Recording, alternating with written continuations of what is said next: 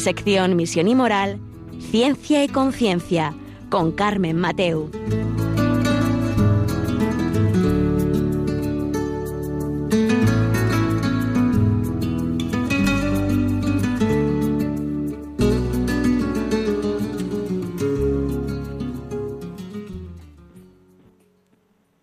Buenas tardes, queridos oyentes. Aquí estamos un miércoles más en Ciencia y Conciencia, un programa que hacemos desde el Observatorio de Bioética de la Universidad Católica de Valencia. Y hoy tenemos un tema para compartir con vosotros muy, muy actual, eh, que medios de comunicación están tratando el tema y a todos nos preocupa mucho y ahora queremos ver cuáles son sus causas, cuáles son las consecuencias, qué podemos hacer eh, siempre para favorecerlo. Em, hoy vamos a hablar sobre el preocupante descenso de la natalidad que tenemos en España. Vamos a ver, pues como os decía, por qué tenemos este descenso, em, qué podemos hacer para mejorar la natalidad y cuáles son las consecuencias. Pues para ello tenemos una casi una hora para partir y tenemos a un par de expertos con nosotros, invitados, que ahora enseguida paso a presentaros.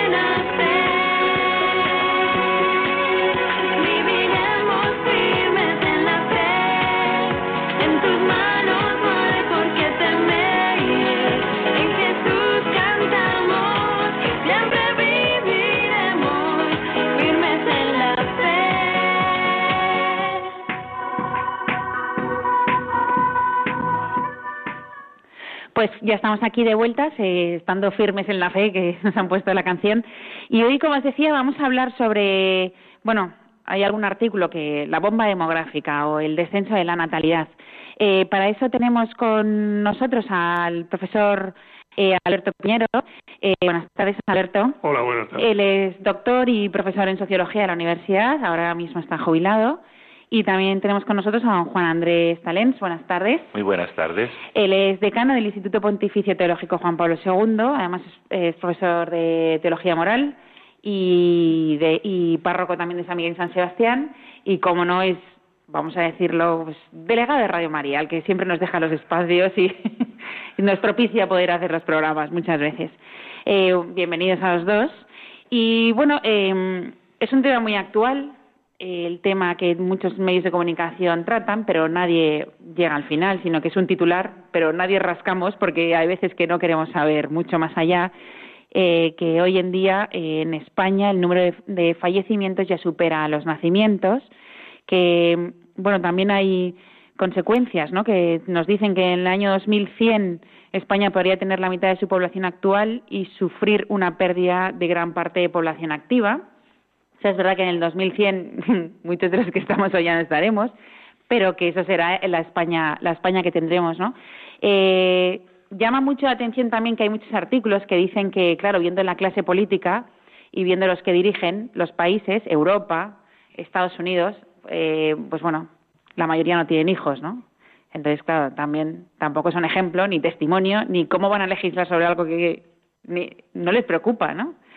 Entonces, bueno, por eso hemos traído también a Alberto, eh, doctor en sociología. Cuéntanos, en realidad, o sea, hay muchas noticias sobre esto y muchos titulares, pero dinos la realidad.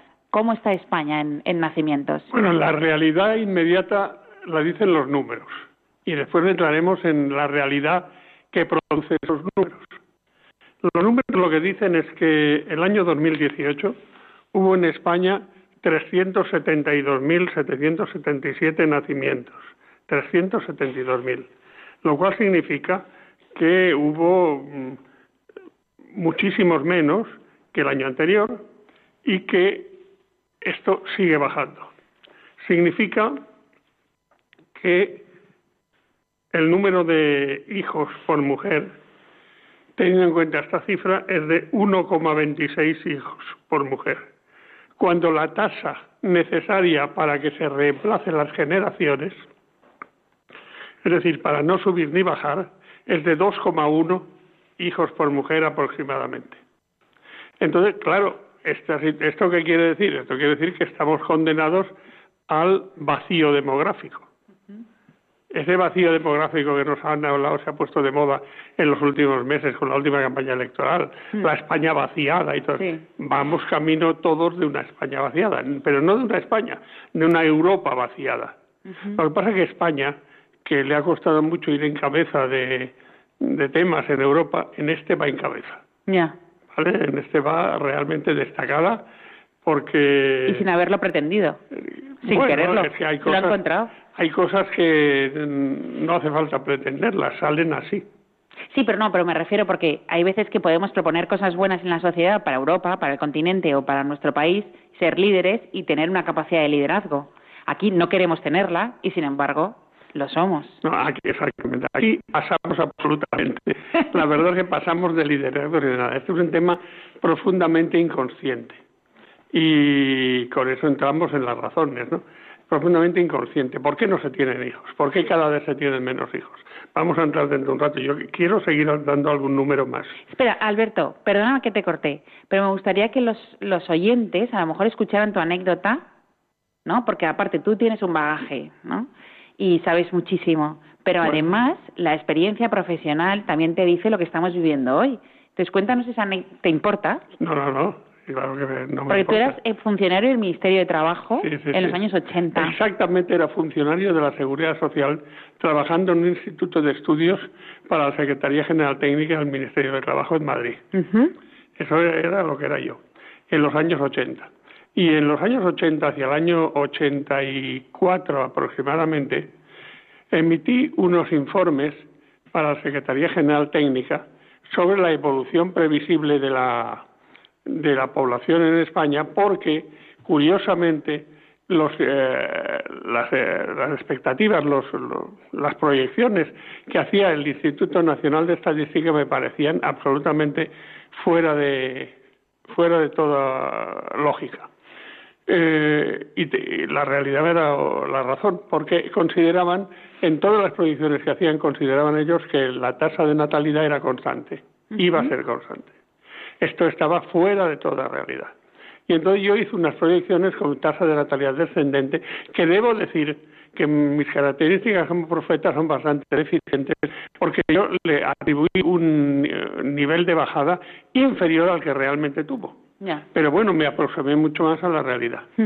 Y entonces, eh, con esto, mm, yo mandaba esto y decía que pasaban cosas preocupantes y que yo lo mandaba a la Secretaría General Técnica cuando el ministro de Trabajo era Almunia, lo mandaba para que vieran eso porque me parecía que era un tema realmente como Claro. para comunicar al ministro y Claro. ver que, que lo que se estaba cociendo. Y la respuesta fue una respuesta irada Mm. Airada, enfadada. Usted se ha equivocado. Usted mira lo que hace, usted se ha equivocado, porque. Y el, argumento fue colosal. Usted se ha, se ha equivocado porque, si fuera verdad lo que usted dice, en el año 2020, dijeron ellos, no se podrán pagar las pensiones. Pues bueno, Pues mire. en ese sentido, en ese punto, sí me voy pareciendo al profeta Isaías o al profeta Daniel. Es decir, realmente valió la pena hacerlo. ¿no? Claro, esto es algo que eh, es algo que se veía venir porque las proyecciones de población son, en ausencia de guerras y de epidemias o cosas parecidas, eh, son habas contadas. O sea, hay, los niveles de desviación son mínimos, son increíblemente pequeños. La gente no se puede creer hasta qué punto los- las proyecciones de población son certeras. Ya.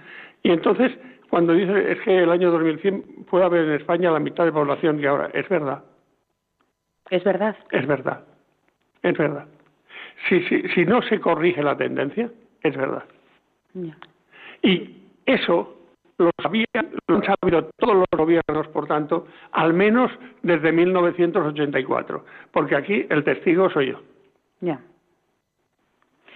Vale. Pues llegados a este punto que ya tú ya conoces y has trabajado en ese tema, cuéntanos cómo está ahora mismo eh, los nacimientos en España o la natalidad en España. Bueno, pues la natalidad sigue bajando. Mm, hay un dato engañoso. He dicho, y lo he dado hace un momento y tenía que, matizarlo, he dicho que el número de hijos por mujer, mientras que la tasa para reemplazar las generaciones Sí. debe ser de 2,1 hijos por mujer, eh, he dicho que el número de hijos por mujer en este momento es de 1,26, Ujú. lo cual es terriblemente bajo. Pero eh, en el fondo no es del todo cierto, para el interés de los radioyentes. Ujú. Fíjense bien ustedes, los que me están oyendo. 1,26 es el promedio O sea, que es menos. de la España actual. Pero claro, el promedio es de todos, de todas las personas, las mujeres que en ese momento viven en España y conciben y paren en España. Pero resulta que en este momento eh, de las mujeres inmigrantes, su tasa de su tasa de fecundidad no está en 1,26, es muy superior. Pues eh, no puedo decir exactamente la cifra, pero estará tranquilamente en 1,8. Lo cual significa que la tasa de fecundidad de las españolas es inferior a esa. Yo he hecho un cálculo aproximado y debe estar aproximadamente en 1,1. Porque, claro, resulta que el, ¿de dónde he sacado esto? Lo he sacado estudiando y analizando que el número de los 372.777 nacidos en España en 2018, el 20%, es decir, uno de cada cinco, es de madres extranjeras. Mm. Es decir, señores, empiecen a prepararse para que sus nietos, sus hijos quizá no, pero sus nietos seguro, eh, se busquen novias o novios eh, extranjeros que viven en España en primera o segunda generación. Mm. Lo cual no es nada malo, ni bueno. Es, es un fenómeno que va a ocurrir y que de alguna manera va a cambiar nuestra, nuestro entorno social. Lo va a cambiar. Eso va a ser otra cosa. ¿Cuál? Mejor o peor, yo no lo sé. Puedo intuir cosas, pero no lo sé. Pero va a cambiarlo seguro. ¿Es eso lo que deseamos? Ah, yo tampoco lo sé. Y lo que pienso yo me lo callo. Mm. Es decir, no, no deseo nada, no quiero manifestar lo que yo pueda desear.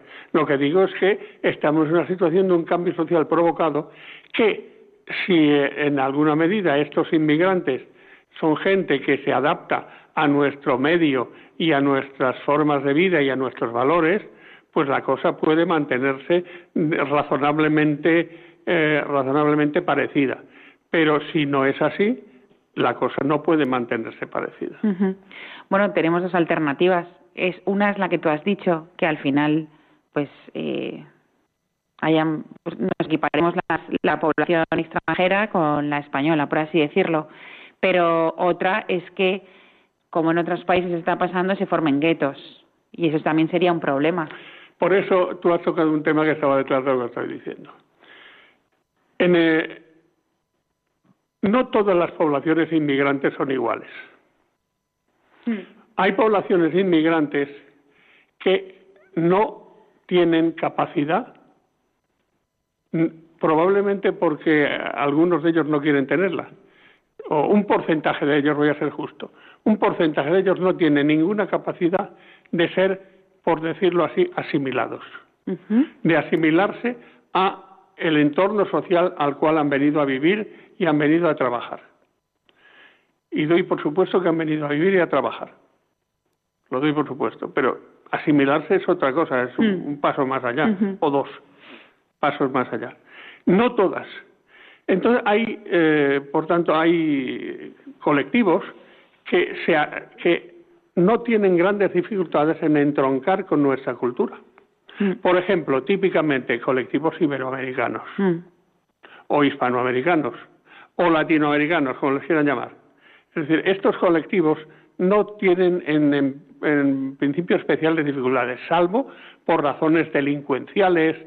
Claro, hay gente que son delincuentes de partida, cuando llegan aquí siguen siéndolo, y, pero esto es por razones de tipo, pues eso, delincuencial, de, de microcosmos en el cual están metidos, que les impide asimilarse Hmm. pero los demás se pueden asimilar perfectamente porque porque su cultura es muy parecida a la nuestra, es una Mm. cultura hermana de la nuestra. Pero hay otros que por razones religiosas, culturales, sobre todo culturales y religiosas, o religiosas y culturales, porque va la cosa totalmente adherida la una a la otra. Por esas razones culturales y religiosas no pueden no pueden adherirse con facilidad. Y eso hace que dentro de ellos surjan reacciones violentas en sentido contrario. Por tanto, el inmigrante de segunda generación puede ser enormemente más peligroso que el de primera generación que ha venido, por lo menos algunos de ellos. Cosa que está pasando en Francia y está pasando en Inglaterra. Claro, en Francia e Inglaterra además se ha ensayado un modelo de intento de asimilación que diseñaron los sabios de nuestros países, los sabios benevolentes, de que se llama modelo multicultural y que ha sido una catástrofe. Mm. Porque el resultado es, les voy a dar solo el resultado, el resultado es que hay barrios enteros en Londres y en ciudades de Inglaterra, en Liverpool, por ejemplo, barrios enteros en Francia, en algunas ciudades de Francia, en Marsella, en Clermont-Ferrand, eh, barrios enteros en los cuales la policía no puede entrar habitualmente, en los cuales funciona la Sharia, funciona la ley islámica dentro de ese barrio Mm. con estructuras montadas por ellos mismos que escapan totalmente a lo que es una estructura en un mundo occidental, una estructura de justicia o una estructura de, de policía en un mundo occidental. Esto es algo que en el esto si penetrara aquí acaba con nuestra sociedad. Ya. Y mm, bueno, pues eh, la verdad es que nos has, hecho nos has hecho una buena introducción, nos has situado en el, en el tema y vamos a escuchar un poco de, de música para, para reflexionar sobre esto y seguimos, y seguimos hablando.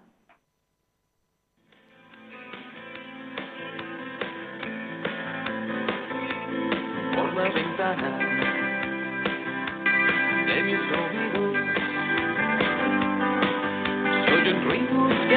amenazan mi creer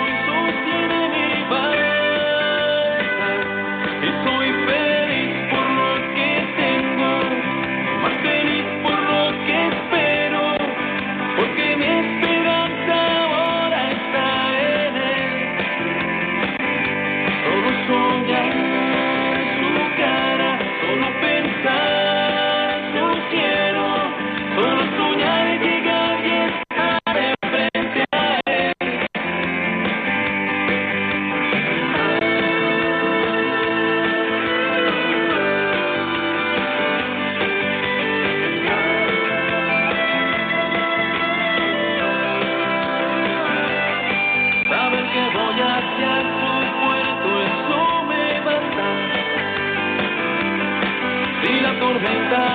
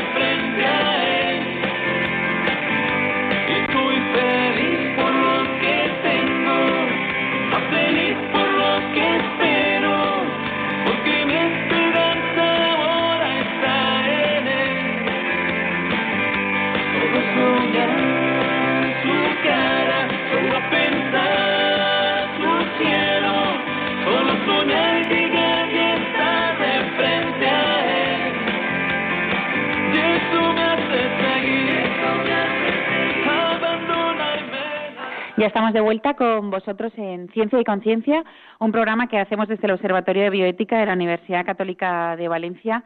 Eh, bueno, y estamos hablando sobre el descenso de la natalidad aquí en España y las consecuencias que puede tener. Hemos visto que tenemos muy pocos, muy pocos hijos. Pero Alberto, bueno, estamos con Alberto Piñero, que os recuerdo que es doctor en sociología y profesor de sociología ya jubilado, y con don Juan Andrés Talens, que es decano del Instituto Pontificio Teológico Juan Pablo II, profesor de teología moral y párroco de San Miguel y San Sebastián, además de un amigo muy especial de Radio María. Y mm, Alberto, eh, ¿cómo hemos llegado hasta aquí? Porque nos has contado tú la anécdota de que esto se sabía. Entonces, ¿por qué llegamos aquí? Desde un punto de vista político, por dejación. Yo recuerdo en las elecciones de 2011 un programa, uno como es un poco masoquista, pues eh, cuando llegan las campañas electorales uno escucha lo que dicen los candidatos. Y, y entonces estaba yo viendo un programa que entonces hizo un cierto furor, en el que reunían a cada candidato con 80 o 100 personas que les echaban preguntas desde el público. Digo echaban porque era más o menos así. Y, y recuerdo un programa que estaba Mariano Rajoy siendo preguntado. Y uno de los eh, del público le preguntó que qué pasaba con la seguridad social, que claro, al ritmo que iba la natalidad, pues ya la natalidad lleva descendiendo desde los años 90, desde antes, ya desde los 80, lo que pasa es que luego se ha profundizado, ¿no? Pues que al ritmo que iba, que no se podía, eh, llegaría un momento que habría déficit poblacional, déficit de trabajadores y no se podrían pagar las el resultado de la película es que el señor Rajoy respondió diciendo, ah, esto no, esto es una tontería, el, verdadero problema, bueno, la palabra tontería no la dijo, pero vino a decirla. El problema es, de verdad es que existe un problema de mala administración, una administración deficiente de la seguridad social, pero administrando bien el sistema de la seguridad social, el sistema de seguridad social es profundamente capaz de, re- de hacer frente a todas esas circunstancias. Mentiroso. Lo que pasa es que la ventaja que tiene Rajoy es que no se le aprecia en el estilo que el- la mentira sea compulsiva, pero desde luego mentiroso era. Estaban mintiendo. Era una mentira inteligente, no era una mentira compulsiva. Inteligente por quien quiere eludir problemas. Todos los demás han hecho lo mismo. Habrá cargado contra Rajoy, he sido injusto. Todos los demás han hecho lo mismo. Es más, han hecho peor, porque han tomado medidas que han profundizado en la sociedad la tendencia a no tener hijos. Es decir, han hecho peor. Lo que ha hecho Rajoy, como en ta- como en tantas cosas ha hecho el Partido Popular, es mantener lo que han hecho otros. Pero otros han tomado las medidas efectivas para que se siguiera reduciendo en mayor medida la natalidad. Una medida de estas es todo el tema del aborto. El aborto provocado eh, genera una situación tremenda porque, fijaos, eh, fíjense ustedes los, los radioyentes, que sobre 372.000, se te- he hecho aquí un ejercicio de números, sobre 372.777 nacidos en España en el año 2018, ha habido 95.917 Casi- abortos casi un provocados. tercio. 900, espera, espera. Entonces, eh, el casi no me gusta, tiendo a ser exacto. Entonces, ¿eso qué quiere decir? Si sumamos el número de abortos al número de nacidos, eso significa que el número de concebidos viables, en principio, salvo algunas pequeñas cifras que se escaparían, lógicamente, eh, el número de concebidos viables ha sido en el año 2018 de 468.694. ¿Cuánto representa el total de abortos y el total de nacidos sobre esa cifra de concebidos? Viables. Pues los abortos han sido el 20,4%, es decir, no un tercio, uno de cada cinco.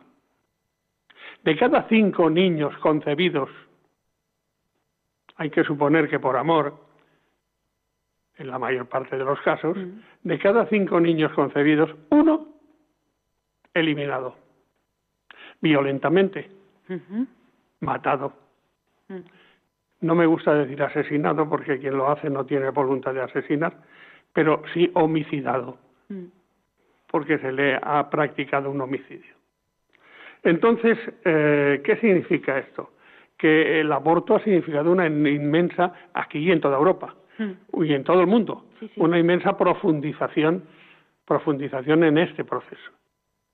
Si nosotros eh, añadiéramos el número de abortos al número de eh, dejaran de ser abortos y eh, hubieran nacido, aparte que España tendría en estos momentos un potencial de chavales entre los cuales habría sin duda posibles premios Nobel, posibles futuros Einstein, posibles futuros grandes ingenieros, grandes abogados, grandes políticos. Que, de eso, de, que de eso algún papa que otro, sí. Y de eso, y de eso nos hace mucha falta. Sobre todo lo que más nos hace falta no son ingenieros, más nos hace falta son buenos políticos. Pero podía haber, por tanto, gente muy buena y muy inteligente. Eh, toda esta gente ha habido, ya digo, uno de cada cinco han sido eliminados. Todo esto pues lleva a que los políticos no han hecho más que entorpecer. Claro, ¿qué ocurre? Que los políticos, probablemente por el sistema, uno de los problemas del sistema democrático, que nadie me entienda mal, ¿eh? Y el sistema democrático, como decía Winston Churchill, es el menos malo de todos los sistemas.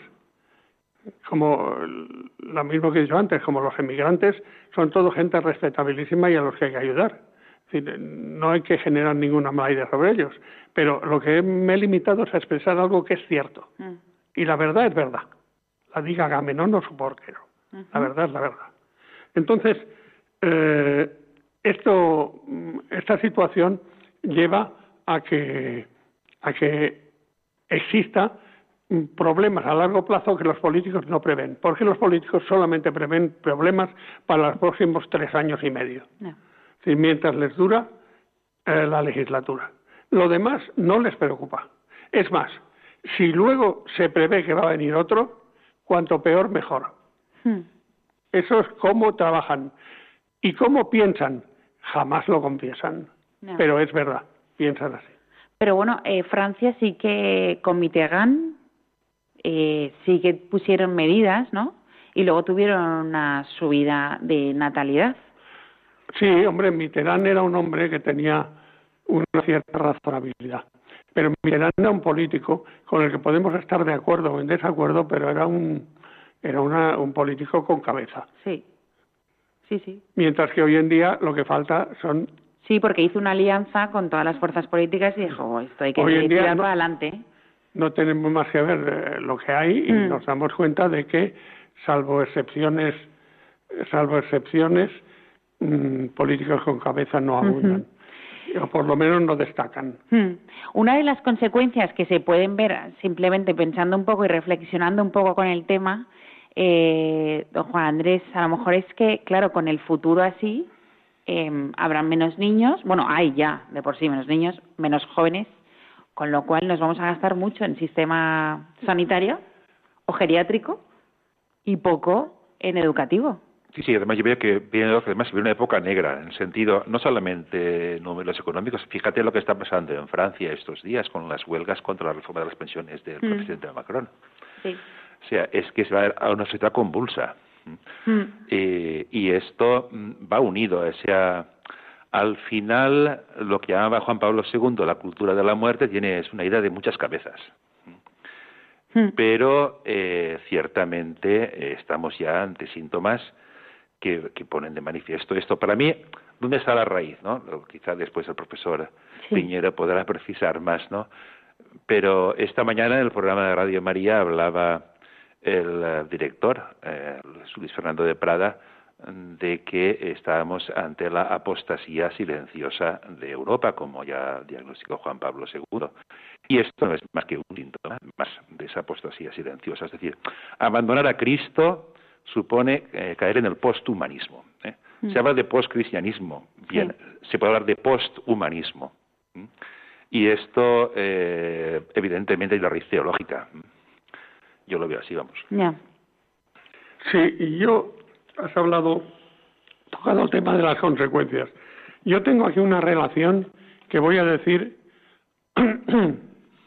que voy a ir recorriendo muy rápidamente de consecuencias sociodemográficas de la situación Ujú. de esas consecuencias, la primera es que, eh, evidentemente, hay un presente y un futuro, ya presente, en un futuro presente, con más fallecidos que nacidos.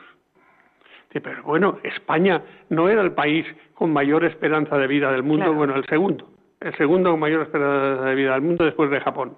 Pero es que llega un momento, aunque la esperanza de vida sea hasta los 99 años, llega un momento que la gente cumple 99 años. Y resulta si cada vez hay mm, menos jóvenes, cada vez hay más gente mayor y cada vez hay más gente que lleva, cada vez hay más cohortes que llevan cada año a edades en las cuales la gente se muere. Y, eh, por tanto, estamos entrando ya en esa fase, poquito a poquito. Primera consecuencia. Esto, ustedes comprenderán que se trata de un mundo un tanto peculiar. Como le decía yo el otro día a un cura amigo mío, oye, no paras de enterrar. Dice, no, me llaman constantemente para enterrar. Digo, sí, no paras de enterrar. Eres una máquina de enterrar. Segunda consecuencia, más casas vacías. Eh, Ahora toco el tema de la vivienda. Eh, Tocaré el, eh, toca, esas consecuencias tocan muchos temas y las digo más o menos mezcladas para que sean más fáciles de digerir. Más casas vacías, es decir, la gente va, al ir muriendo, la- a- va habiendo casas vacías que no se venden, que quedan con problemas de herencia, con problemas de tal, y se van quedando, van quedando zonas en las cuales, escaleras, en las cuales hay pisos vacíos, Mm. no por nada, sino porque los que los habitaban ya no viven en ellos y de momento ni se venden, ni se compran, ni nada. Eso significa precios de la vivienda normal en descenso. No se preocupen ustedes, por favor. La vivienda de lujo siempre subirá de precio.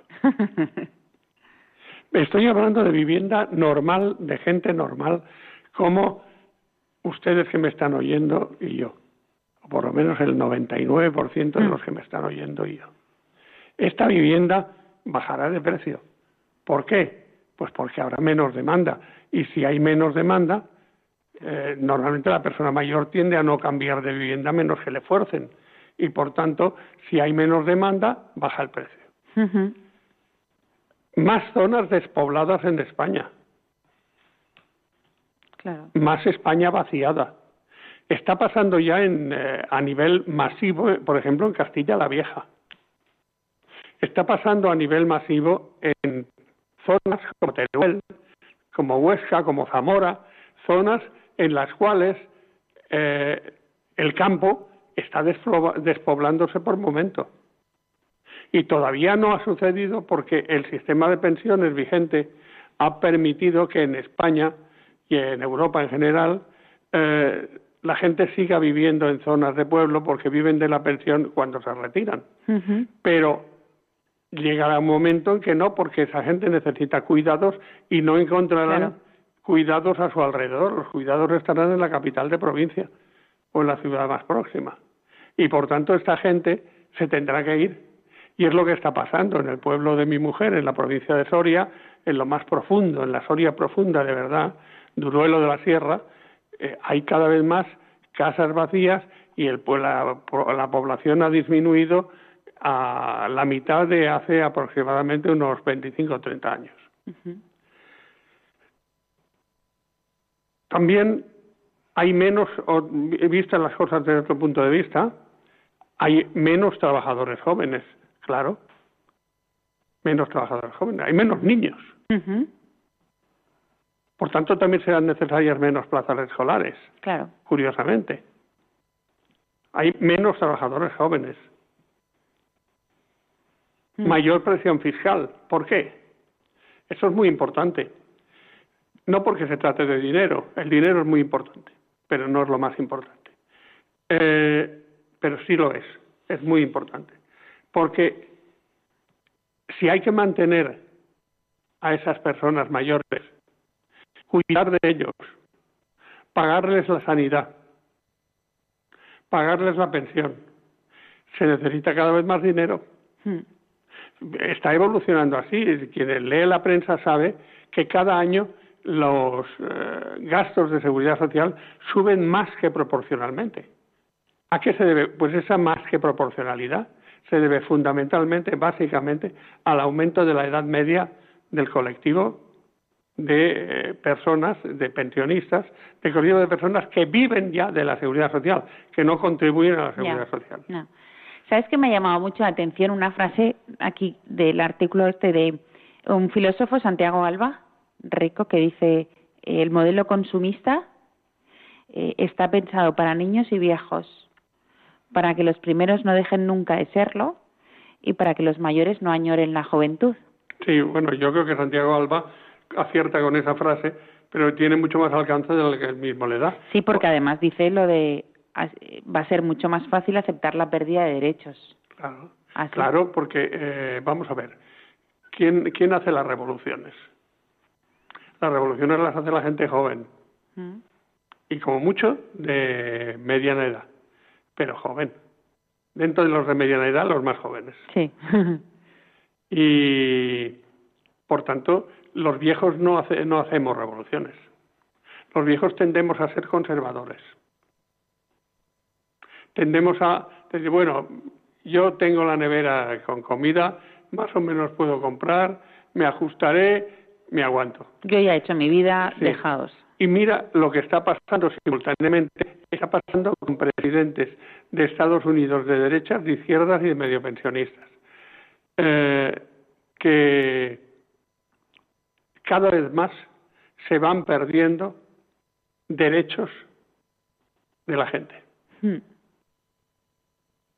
A eso se, ha debido buena parte del, favor- del triunfo de Trump en las últimas elecciones se debió a que mucha gente de Estados Unidos tiene la sensación de estar llevar años y años perdiendo derechos. Y es verdad que los están perdiendo, pero en España también. No. Si nosotros analizamos no libertades políticas, pero sí libertades de otro tipo, veremos cómo mm, cada vez tenemos más cosas mediatizadas, más cosas que se nos impiden, que tenemos prohibidas. Cada vez hay más leyes que constriñen, que impiden, que Mm. prohíben. Sí. Prohibir es el deporte nacional de los políticos. Sí, sí, cada vez hay más eh, leyes que prohíben. Entonces, em, por tanto, esas personas, eh, las, eh, en un proceso de estas características de envejecimiento, la gente se vuelve más conservadora, no quiere cambios, sobre todo no quiere, no quiere enfrentarse, porque cree, y además lo cree con cierta razón, que enfrentándose tiene las de perder, y, y naturalmente pues lo que hace es quedarse en casa, recluirse y decir ya vendrán tiempos mejores. Pero quiero abundar en lo que decía que no he terminado, lo de la presión fiscal.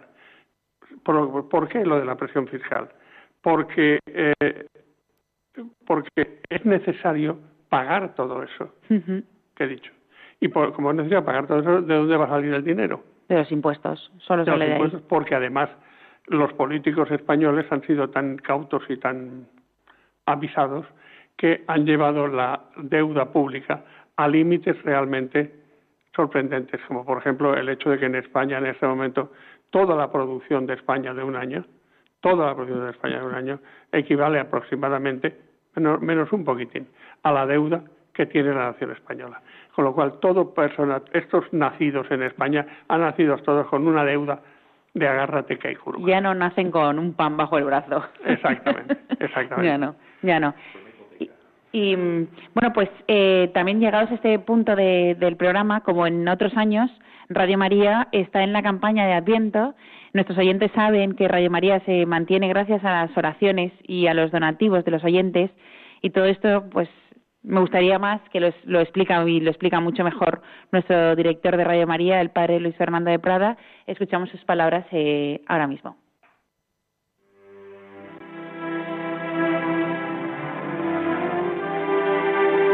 Jesús vino, Jesús vendrá, Jesús viene. Vino al seno de María Inmaculada, vendrá al final de los tiempos y viene cada día a sanar las heridas de nuestro corazón, a darnos esperanza y conducirnos a la salvación eterna. Sin embargo, aún son muchos los que no conocen a Jesucristo. Por eso, Radio María quiere colaborar con la Iglesia en el anuncio de la buena noticia del Salvador. Para ello, necesitamos tu ayuda.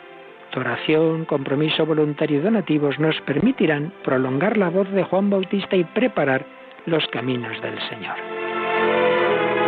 Puedes informarte de cómo colaborar llamando al 91 822 8010 o entrando en nuestra página web radiomaria.es. Radio María, la fuerza de la esperanza. Pues ya estamos de vuelta en Ciencia y Conciencia, hoy que estamos haciendo un programa muy entretenido y, muy actual sobre el descenso de la natalidad y estamos viendo las causas y pues incluso algunas anécdotas históricas, vamos a decirlo así. Eh, está con nosotros eh, don Juan Andrés Talens, que bueno que es decano del Instituto Pontificio Teológico Juan Pablo II y párroco de San Miguel y San Sebastián. Y también está con nosotros Alberto Piñero, que es doctor en sociología y profesor en la universidad, ya jubilado.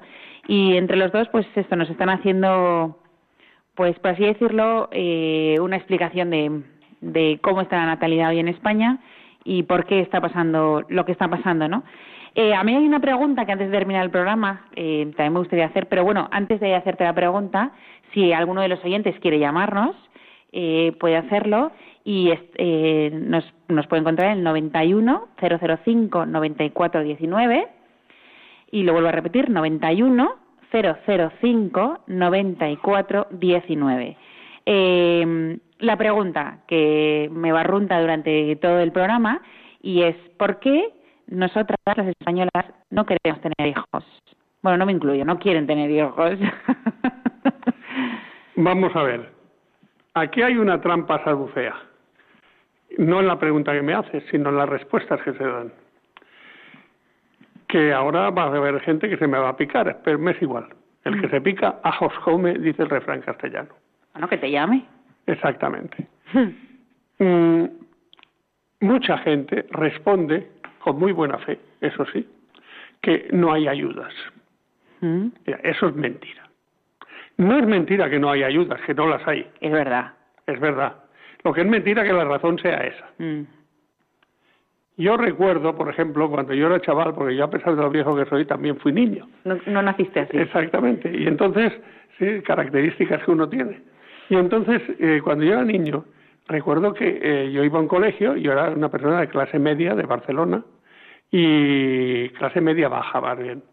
Y me llevaban a un colegio de religiosos, y lo que hoy sería un colegio concertado, que entonces era un colegio más bien desconcertado, porque no existía concertación alguna.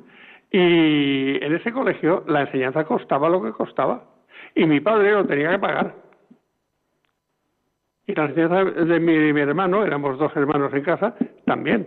Cuando yo tuve a mis hijos, al principio, antes de el gobierno de Felipe González, cuando yo tuve a mis hijos, por tanto, antes de que empezara la enseñanza concertada, yo tenía que pagar la enseñanza de mis hijos, tuve cuatro. Tenía que pagar su enseñanza. Eso no me lo pagaba nadie. Hoy en día, quien manda a sus hijos al colegio puede no pagar. Mm. Hombre, pero o, a o costa de pagar qué? o pagar muy poco. ¿Pero a costa de qué? ¿De qué qué? Hombre, tú puedes enviar a tus colegios a, a- tú puedes enviar a tus hijos a un colegio que no tienes que pagar nada, un colegio público, pero a costa de qué? Tener una, una enseñanza que No, tú no, no, no, quieres. no, no, y a un colegio concertado. Bueno, pero también pagas. Muy poco. Bueno, Quiero ¿según decirte, no la enseñanza completa. Si pagas a lo mejor, vamos a suponer, en el peor de los casos, un 15%, un 20% de lo que era el coste que tenían que arrostrar, que teníamos que arrostrar antes los padres, Mm. o que tuvieron que arrostrar mis padres. Es decir, eso no es del todo cierto, por tanto. Mm. El tema no son las ayudas. De hecho, donde se han puesto ayudas solamente, donde solamente se han puesto ayudas, la natalidad No no, ha aumentado. ¿Por qué sucede? Estoy hablando en países de Occidente. ¿eh? Eh, ¿Por qué sucede esto? Esto sucede porque el problema no es económico, el de fondo. Mm. El problema es de valores. Mm.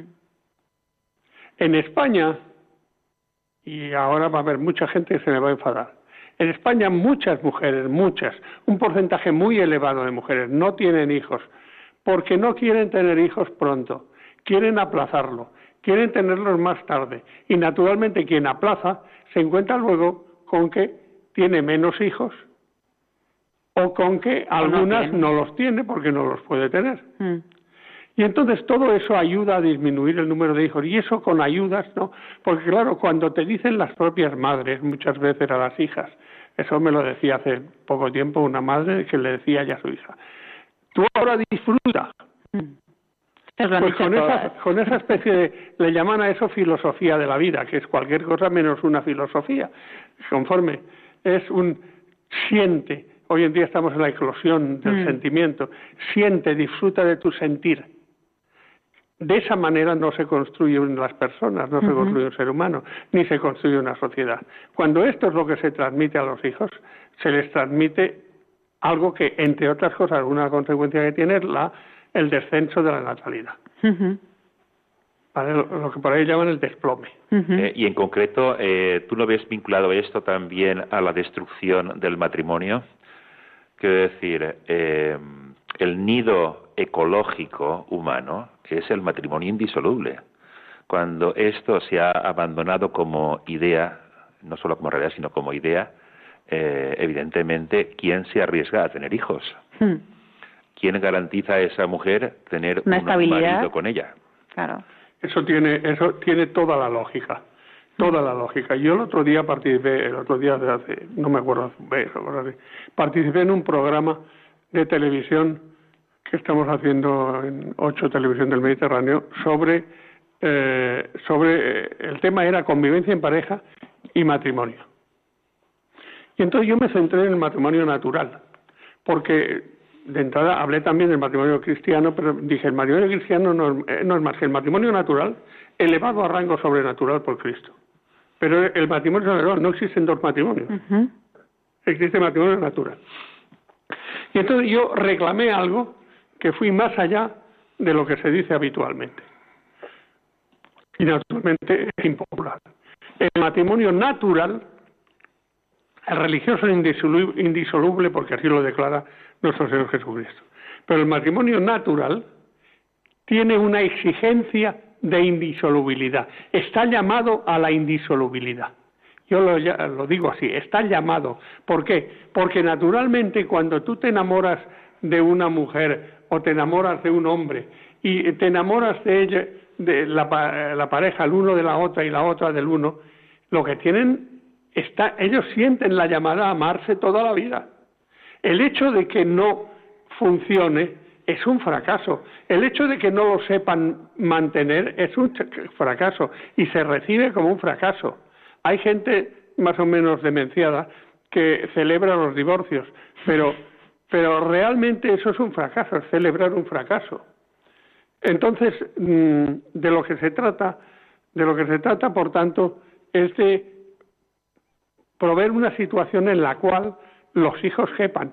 Lo que dice Juan Andrés Talens es una verdad profundísima, pero además muy fácil de entender. ¿Cómo? Si yo me caso pensando o me junto con una pareja, que es lo de hoy, porque lo de hoy ya no es ni el matrimonio natural, eh, me junto con una señora y, me junto a ver qué pasa, pues naturalmente ahí no caben los hijos. ¿Y tú crees y tú crees que las tendencias, como llegamos hacia el final del programa, quiero también hacerte esa pregunta. ¿Crees que las tendencias que tenemos se corrigen? O sea, que el o cómo podríamos corregir la tendencia que tenemos que Sigo con planteamientos impopulares. Ujú. Miren, señores radioyentes, que no tendrán ni idea la mayor parte, evidentemente, hay una, unas naciones en Europa que está pasando. Y la nación primera son eh, las naciones que llaman de bisogrado, o algo así, bisogrado, visegrado. Son las naciones del este de Europa, que hoy en día son Unión Europea, ¿Mm? pero que fueron, estuvieron bajo el palo de la Unión Soviética, ¿Mm? lo- eh, los antiguamente llamados países del Este. Y el principal de esos, el, el adalid de ellos, adalid es una palabra muy bonita, abandonada, significa el, hoy diríamos el líder, pues vale, sí. el líder de ellos es eh, el presidente de Hungría, eso es lo impopular. porque estoy diciendo algo que en estos momentos, si me oyeran en Bruselas, Sí. alguien habrá en Bruselas que oye Radio María, pues si me oyen en Bruselas van a aterrarse, sentirse aterrorizados. Este hombre defiende, a- porque al presidente de Hungría lo, lo querían crucificar.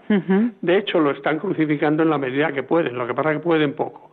Pero, y no digo que acierten todo, en otras cosas tal vez no acierte, y tal vez esté muy equivocado, pero en esto ha acertado. La prueba es que el pueblo húngaro ha cambiado completamente de actitud y está, eh, ha cambiado su tendencia. Y en este momento el pueblo húngaro está volviendo a, su, está en alguna medida resucitando como pueblo. Solo resucitamos las personas, si somos buenos resucitaremos con Cristo. Pero, y si, si nos acercamos al Señor. Pero las sociedades resucitan en este mundo, pueden resucitar en este mundo si se dejan llevar por criterios que son acordes con la ley natural, acordes con lo que exige la propia naturaleza del hombre. Ujú. Y como ya nos quedan pocos minutos, eh, más, más que plantearos eh, nuevas, nuevos interrogantes o estas cosas, porque a mí se me quedan algunas dudas, pero bueno, que decir, si queréis cualquiera de los dos, decir alguna idea para terminar, que los oyentes se queden sobre sobre este tema, da igual que sea sobre las causas, las consecuencias, eh, algo que, que podríamos hacer. Bueno, a, a Alberto se le queda un- una página llena de, de consecuencias por decir, pero si nos quedamos sin tiempo. Entonces, lo que queráis decir, eh, un par de minutos. Estamos tocando, eh, bueno, una síntoma de lo que es una encrucijada cultural que se desveló hace años ya con la, eh, el rechazo a la humana evite. ¿eh? Y que si no lo vemos, no lo creemos, ¿no? Exactamente. O sea, lo que se hizo en Europa rechazando la humana evite es lo que está cosechando, lo que en España hemos hecho, rechazando continuamente eh, eh, la llamada que se nos ha hecho desde la Iglesia a reconsiderar el papel de la familia y de la vida en la sociedad, pues evidentemente tiene sus consecuencias. Gracias. Pues yo sí quiero decir una cosa. Madres que me escuchan y que tienen hijas casaderas, no les digan a sus hijas la barbaridad inmensa de que retrasa el matrimonio, retrasa a los hijos, pásatelo bien. No les digan eso, las están hundiendo. Como ven, voy directamente al grano. ujú. No me pueden decir de mí que soy un hombre eh, que tengo en alguna medida, soy hiperprudente y procuro no molestar. No, sé que estoy molestando. Algunas personas las estoy molestando. Lo estoy haciendo con toda buena intención, como ustedes comprenderán. Mm. Diciéndoles esto las hunden. Bueno, también se lo podríamos decir, bueno, a todos los jóvenes de hoy. Sí, sí, naturalmente se lo digo a todos los jóvenes directamente. Eh, realmente yo, yo he tenido cuatro hijas, tres hijas y un hijo. Entonces, este planteamiento que les he hecho, me han hecho más o menos caso, pero yo desde luego ante Dios he hecho lo que tenía que hacer. Mm, Es decirles, sé que las decisiones son de ellas, no son mías, mm, o son de, de mi hijo y no son mías. Pero yo he hecho lo que tenía que hacer. Eh, realmente lo más grande, mira, cuando yo me casé, voy a terminar con una vivencia. Cuando yo me casé, mm, yo había sido novio por correo con mi mujer. Sí, porque vivíamos a 450 kilómetros y no había ni autopistas ni dinero para coger un coche y ir para allá más que tres veces al año. Nos veíamos tres veces al año. Y entonces eh, fuimos novios por correo y eh, nos casamos. Yo tenía 24 años, mi mujer 25. Nosotros, nos- cuando nos casamos,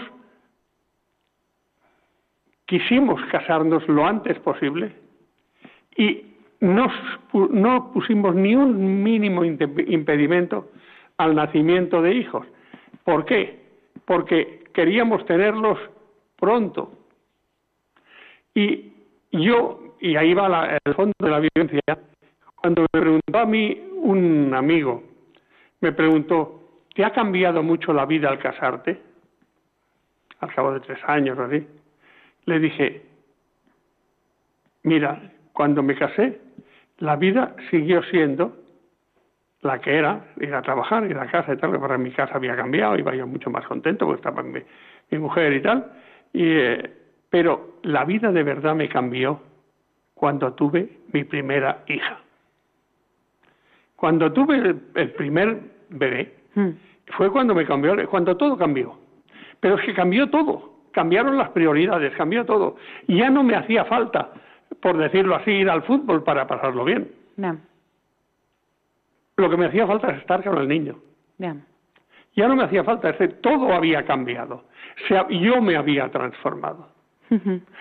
Este es el bien que te hacen los hijos. Tú cambias. Si tú no quieres cambiar, allá tú puedes quedarte para siempre, como hace mucha gente, como un eterno adolescente. Bueno, pues con esa idea nos quedamos de- del cambio, que siempre es para bien, siempre es para bien.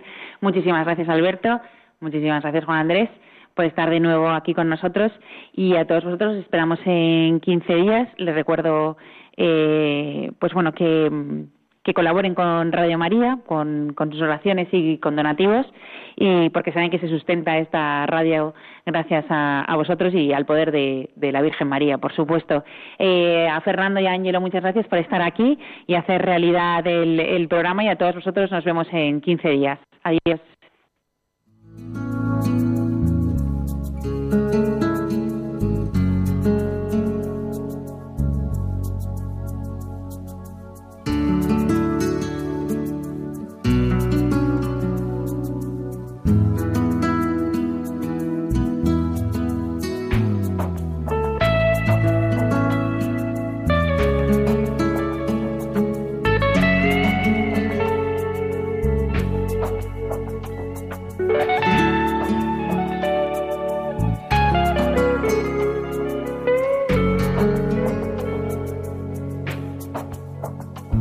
Escuchado Ciencia y Conciencia, un programa dirigido por Carmen Mateu.